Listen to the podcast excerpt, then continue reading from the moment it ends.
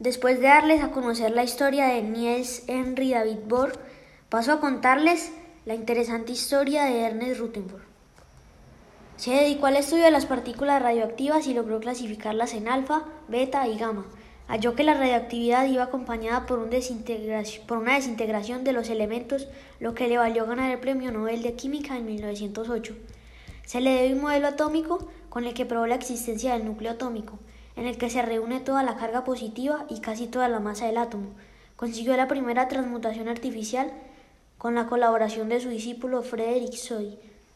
Soddy recibió más tarde su carrera también el Premio Nobel de Química en 1921 por sus trabajos sobre isótopos. Durante la primera parte de su vida consagró por completo a la investigación y pasó a la segunda mitad dedicada a la docencia dirigiendo laboratorios Cambridge de Cambridge en donde se descubrió el neutrón fue maestro, entre otros, de Niels Bohr y Otto Hahn. Los primeros años, su padre James, de origen escocés, era granjero y mecánico, y su madre Martha Thompson, nacida en Inglaterra, era maestra que había emigrado antes de casarse. Ambos deseaban dar a sus hijos una buena educación y tratar de que pudiesen conseguir sus estudios. Rutherford destacó muy pronto por su curiosidad y su capacidad para la aritmética. Sus padres y su maestro lo animaron mucho y resultó ser un alumno brillante, lo que le permitió entrar a Nelson College en el, en el que estuvo tres años. También tenía grandes calidades para el rugby, lo que le valía ser muy popular en su escuela. El último año terminó en primer lugar en todas las asignaturas gracias a lo que ingresó a una universidad en Nueva Zelanda, en el Centurby College, en el que practicando el rugby y en el que participó en los clubes científicos y de reflexión. Por esa época empezó a manifestarse el, genio de Rutherford para la experimentación. Sus primeras investigaciones demostraron que el hierro podía magnetizarse por medio de altas frecuencias, lo que de por sí era un descubrimiento. Sus excelentes resultados académicos le permitieron proseguir sus estudios y sus investigaciones durante cinco años en total en esa universidad. Se licenció en Christchurch y poco después consiguió la única beca en Nueva Zelanda para estudiar matemáticas. Y, curios, y curiosos gastos, el último año trabajando como maestro.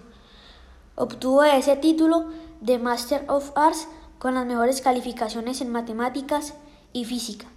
En 1894 obtuvo el título de Bachelor of Science que le permitió proseguir sus estudios en Gran Bretaña, en los laboratorios Cambridge de Cambridge, bajo la dirección del descubridor del electro Joseph John Thomson, a partir de 1895. Fue el primer estudiante de ultramar que alcanzó esta posibilidad antes de salir de Nueva Zelanda.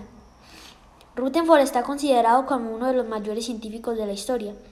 Las investigaciones de Rutherford y los trabajos realizados bajo su dirección como director del laboratorio establecieron la estructura nuclear del átomo y la naturaleza esencial de la desintegración radioactiva como proceso nuclear.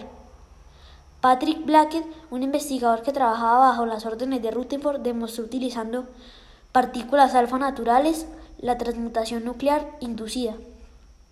Posteriormente, el equipo de Rutherford, utilizando protones de un acelerador, demostró las reacciones nucleares y la transmutación inducidas artificialmente. Se le conoce como el padre de la física nuclear. Rutherford murió demasiado pronto para ver cómo se materializaba la idea de reacción nuclear en cadena de Leo Lizard.